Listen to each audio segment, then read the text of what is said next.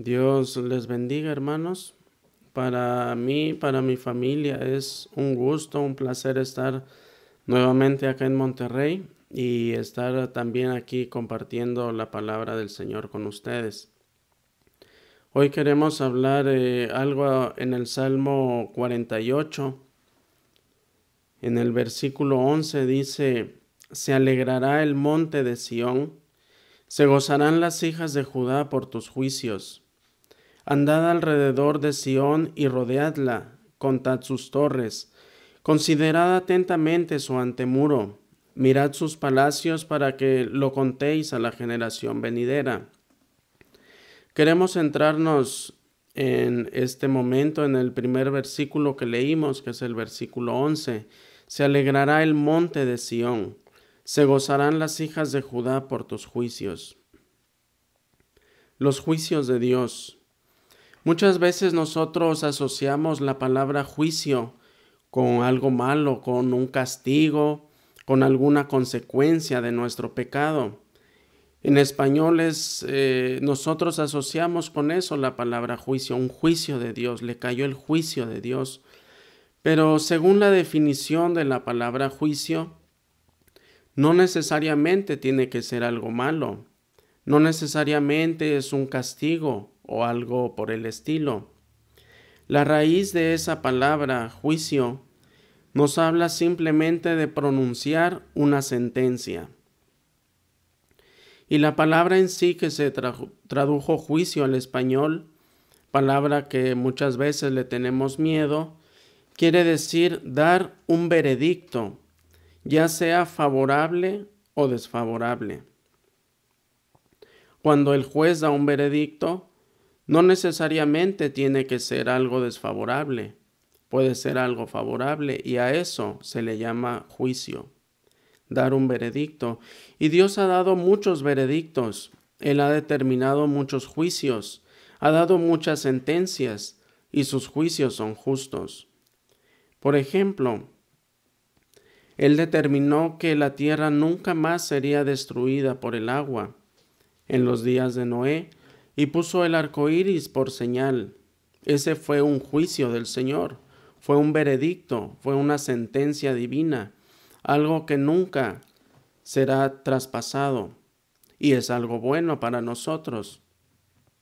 Por ejemplo, él determinó también que la descendencia de Abraham sería esclava y oprimida por cuatrocientos años. Él determinó también en tiempos de sequías destrucción para Judá. Pero en la sentencia también decía que no iba a suceder en los tiempos de Ezequías. Esos son algunos veredictos que Dios ha dado. Y en el Salmo 125, el versículo 1, leemos, Los que confían en Jehová son como el monte de Sión. Y una de las características del monte de Sión es que como leímos al principio, el monte de Sión se alegra por los juicios del Señor. Entonces podemos concluir que los que confían en Jehová están contentos con los juicios del Señor. Y como ya dijimos, un juicio no necesariamente es algo malo. Se alegrará el monte de Sión, se gozarán las hijas de Judá por tus juicios podemos ver otros juicios del Señor. Otro, Él determinó, por ejemplo, muerte para la carne. A nosotros no nos gusta la muerte a la carne. Por ejemplo, el ayuno. Nos es difícil ayunar, a nosotros nos gusta comer y a veces comemos demasiado y decimos, ya, ya, ya no voy a comer pero no pasan 24 horas y ahí estamos con hambre y queremos comer. Nos cuesta el ayuno. Nos cuesta como padres muchas veces dar vara a los hijos, corregir a los hijos. También es dar muerte a la carne. Levantarnos temprano, por ejemplo, porque el Señor nos pide que lo busquemos de mañana. Darnos por otros, ceder nuestros derechos, humillarnos y pedir perdón perdonar a los demás alguna ofensa que nos hicieron. Todo eso nos cuesta y trae muerte a nuestra carne. pero Dios ha determinado que nuestra carne debe morir. Es un juicio del Señor, es algo que Él determinó que debe suceder. Y los que confían en Jehová, los que son como el monte de Sión, están contentos con ese juicio del Señor, con esa sentencia de Dios, están contentos con dar muerte a la carne. Otro juicio del Señor, otro veredicto divino, es que Él determinó quiénes fueran tus padres. Él determinó quiénes son nuestros padres. Y los que confían en Jehová, los que son como el monte de Sión, están agradecidos con los padres que Dios les ha dado, porque ese es un veredicto de Dios, eso lo decidió Dios en su misericordia.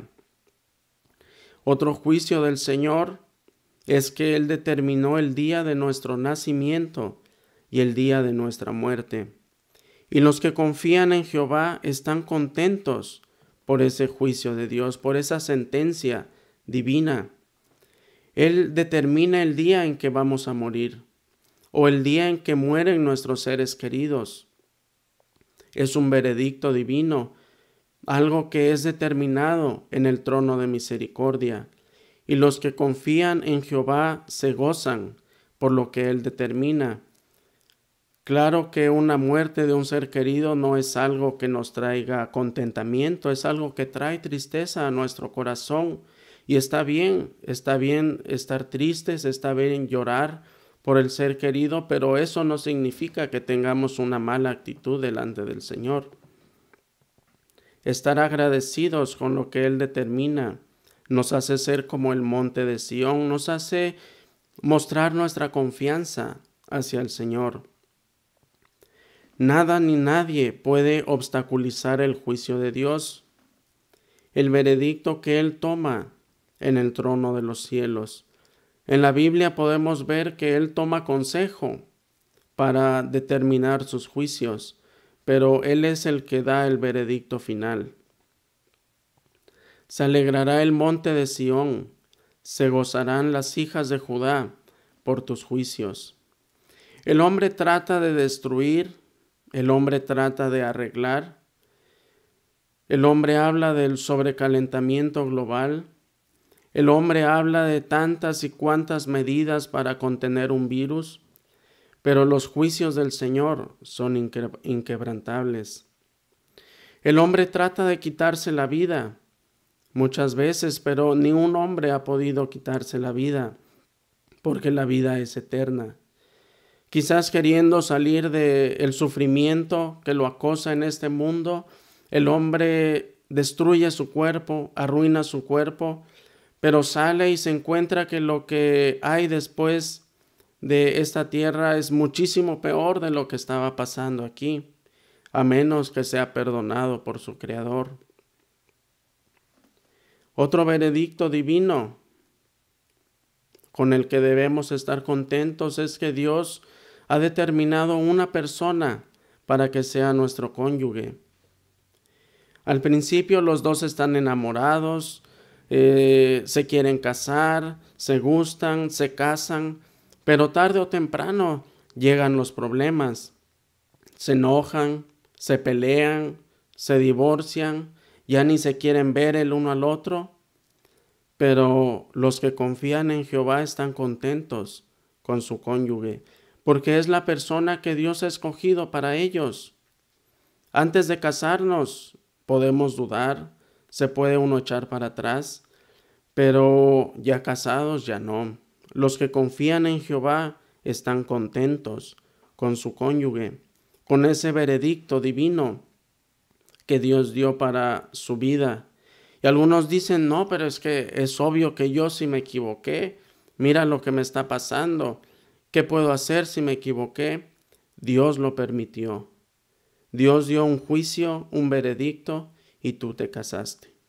Dios lo permitió y los que confían en Jehová están contentos con los juicios del Señor. Romanos 8:28 dice, y sabemos que a los que aman a Dios, todas las cosas les ayudan a bien. Esto es, a los que conforme a su propósito son llamados. Otro juicio de Dios, un juicio bueno, es que si lo amamos y somos llamados conforme a su propósito, todo nos ayuda bien. No solo las cosas buenas, no solo las cosas que nos, que nos gustan, sino todo nos ayuda bien. Y por eso es que los que confían en Jehová están contentos con todo, porque pueden venir adversidades, pueden haber, venir escasez, tiempos difíciles, pero a los que aman a Dios todo les ayuda bien. Y es por eso que los que confían en Jehová, los que confían en Dios como Padre, están contentos con lo que viene a la vida. Estamos contentos, estamos viviendo en este mundo y Dios gobierna sobre todo. Los que confían en Jehová están en este mundo viviendo en el reino de Dios, porque Él es el que gobierna sobre los asuntos de los hombres. Otro veredicto divino, algo que Él determina día con día, él determina el frío, Él determina el calor, Él determina la lluvia, Él determina el tiempo de sequedad.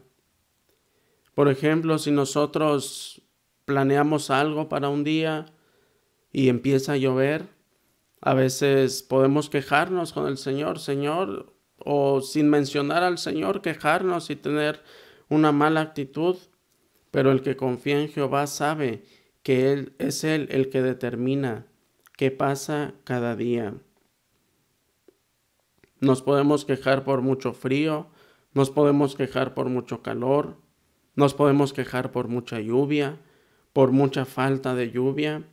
El hombre siempre se está quejando, pero los que confían en Jehová se alegran. Se alegrará el monte de Sión, se gozarán las hijas de Judá por tus juicios. Bueno, entonces ya vimos que el juicio de Dios es lo que Él determina, es un veredicto, una sentencia divina. Puede ser bueno o puede ser malo, puede ser una bendición o puede ser una maldición.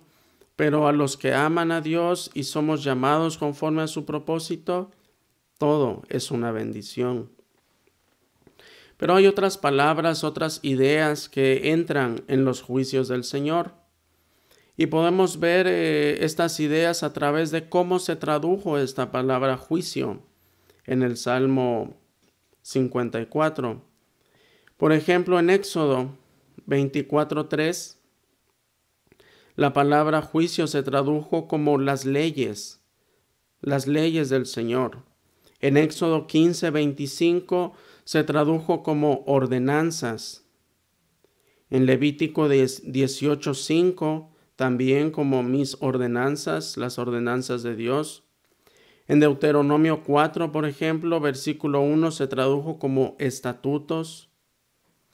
Y uno muy interesante lo encontramos en jueces capítulo 13 y versículo 12.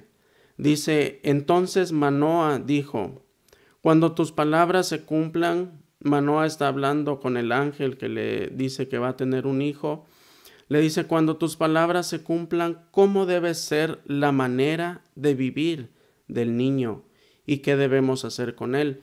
La misma palabra juicio que aparece en el Salmo 48 se tradujo aquí manera de vivir. Es una manera de vivir. Se alegrará el monte de Sión, se gozarán las hijas de Judá por tus leyes, por tus ordenanzas, por tus decretos, por la manera que has ordenado que nosotros vivamos. A la carne no le gustan los mandamientos de Dios, no le gustan las reglas tan cuadradas. Estamos viviendo en el siglo XXI, ahora es diferente. No, no, no nos ponemos a hacer componendas con la carne nosotros. Algunos piensan que pueden vivir flojamente y salir bien librados. Algunos piensan que pueden disfrutar de lo mejor del mundo y también disfrutar de lo mejor de Dios. Algunos piensan que pueden vivir con un pie en el mundo y otro pie en la iglesia, aparentando santidad. Pero al único que podemos engañar es a nosotros mismos. En primera Juan 5.3 dice, pues este es el amor a Dios que guardemos sus mandamientos, y sus mandamientos no son gravosos. Sus mandamientos nos convienen, son justos y santos, son buenos para nosotros, no son gravosos, pero la carne los rechaza. Dios tiene leyes claras, leyes que hemos escuchado a través de los años, leyes que sabemos, pero leyes que muchas veces no seguimos, o quizás leyes que levemente cambiamos nosotros para que se amolden a nuestros gustos, a nuestras necesidades, pero el que confía en Jehová está contento, y al estar contento, Él guarda las leyes del Señor. Por ejemplo, Él nos ordenó presentarnos delante de Él cada mañana y cada tarde. Es una ley del Señor. Y los que están, los que confían en Jehová, los que están contentos con las leyes del Señor, ofrecen el holocausto continuo. Se presentan de Dios, delante de Dios cada mañana y cada tarde. Otra ley del Señor, otra ordenanza del Señor, por ejemplo, es diezmos, ofrendas y acordarnos de los pobres. Dar un poco de lo mucho que Él nos da, solamente para mostrarle con nuestras obras que sí lo amamos, que sí lo obedecemos y que sí amamos a nuestro prójimo. Es una ley del Señor. Muchos cristianos tratan de hacer componendas con esto. Es que yo a mí no me alcanza, si yo doy no voy a poder alimentar a mis hijos. Otros ganan tanto que dicen, no, es que yo, si yo doy el 10%, voy a enriquecer al pastor, yo no sé qué hacer con el dinero. Y hay muchas excusas, pero esta es una ley del Señor, una ley que no podemos quebrantar. Se alegrará el monte de Sión por tus juicios otra ley del Señor es el estudio en casa, algo que hemos oído. En Deuteronomio 6, versos 6 al 9, él es un pasaje conocido y él le dice a los padres que son los padres los que deben enseñar a sus hijos. Dice en el verso 7, las repetirás a tus hijos y hablarás de ellas estando en tu casa andando por el camino, al acostarte y cuando te levantes. Es algo que debemos estar continuamente haciendo con nuestros hijos. Es una orden a los padres el enseñar a los hijos el camino de Dios, las leyes de Dios, las ordenanzas de Dios. No es suficiente con venir a la iglesia los domingos, no es suficiente con escuchar ahora los todos los programas y que eh, sentemos a nuestros hijos a escucharlos. No, no es suficiente con hacer todas esas cosas y participar en todas las actividades de la iglesia. El Señor no le dio a la iglesia la responsabilidad de educar a nuestros hijos, no la dio a nosotros. Claro que la iglesia es la, nuestra principal ayuda, pero es tarea de los padres el educar a los hijos. Y eso fue lo que determinó el Señor. Y los que confían en Jehová están contentos con los juicios del Señor. Otro de los decretos del Señor, por ejemplo, es la manera de disciplinar a los hijos. El mundo tiene sus formas, miles de formas de cómo criar a los hijos, pero ni una de ellas incluye la vara. Ni una de ellas incluye una de las principales cosas en el camino de Dios. Y al mundo le gusta el fruto, el fruto que el camino de Dios tiene, pero no le gusta el camino. Otra ley del Señor, por ejemplo, una ley muy olvidada, muy dejada atrás, son las amistades con el mundo. En Santiago 4:4 dice, oh almas adúlteras, ¿No sabéis que la amistad del mundo es enemistad contra Dios? Cualquiera pues que quiera ser amigo del mundo se constituye enemigo de Dios. Algo bastante claro, pero muy ignorado por muchos cristianos. Muchas veces le cambiamos nosotros un poco a las leyes de Dios. No, pero si este, este, bueno, es del mundo, pero somos amigos, o ya, ya va, ya va, ya va a convertirse, pero pasan los años y los años, y ahí estamos nosotros teniendo amistad con el mundo. Y aquí claramente dice, la amistad del mundo es enemistad contra Dios. Cualquiera que sea amigo del mundo es enemigo de Dios. Pero ahí estamos nosotros muchas veces haciendo componendas con el mundo. Y no es así. Los que confían en Jehová son como el monte de Sión, y el monte de Sión se alegra por los juicios del Señor. No son algo gravoso. Dice en Éxodo 26, capítulo 30, Dice, y alzarás el tabernáculo conforme al modelo que te fue mostrado en el monte. Es la misma palabra que se tradujo en Salmos juicio, el modelo que te fue mostrado en el monte. El Señor quiere que cumplamos sus mandamientos de acuerdo a lo que Él nos ha mostrado, sin hacer componendas con la carne. Dios quiere que lo obedezcamos exactamente como Él nos los ha mostrado. Entonces, ¿cómo estamos con las cosas que nos rodean? Con el frío, el calor, la lluvia, la sequía, el dinero o la falta de dinero que nosotros creemos que tenemos. ¿Cómo estamos con nuestros padres, con nuestros hijos, con nuestro cónyuge? ¿Estamos agradecidos con todo eso? Eso es lo que Dios ha determinado para nuestras vidas. ¿Estamos contentos con los mandamientos de Dios? ¿Estamos siguiendo sus mandamientos con alegría de corazón? Porque sus mandamientos no son gravosos. Se alegrará el monte de Sión, se gozarán las hijas de Judá por tus juicios. Que nosotros seamos como el monte de Sión, que, que nos gozamos en lo que nuestro Padre Celestial determina con nosotros cada día. Amén. Que el Señor los bendiga y que esto haya podido ser de bendición para ustedes.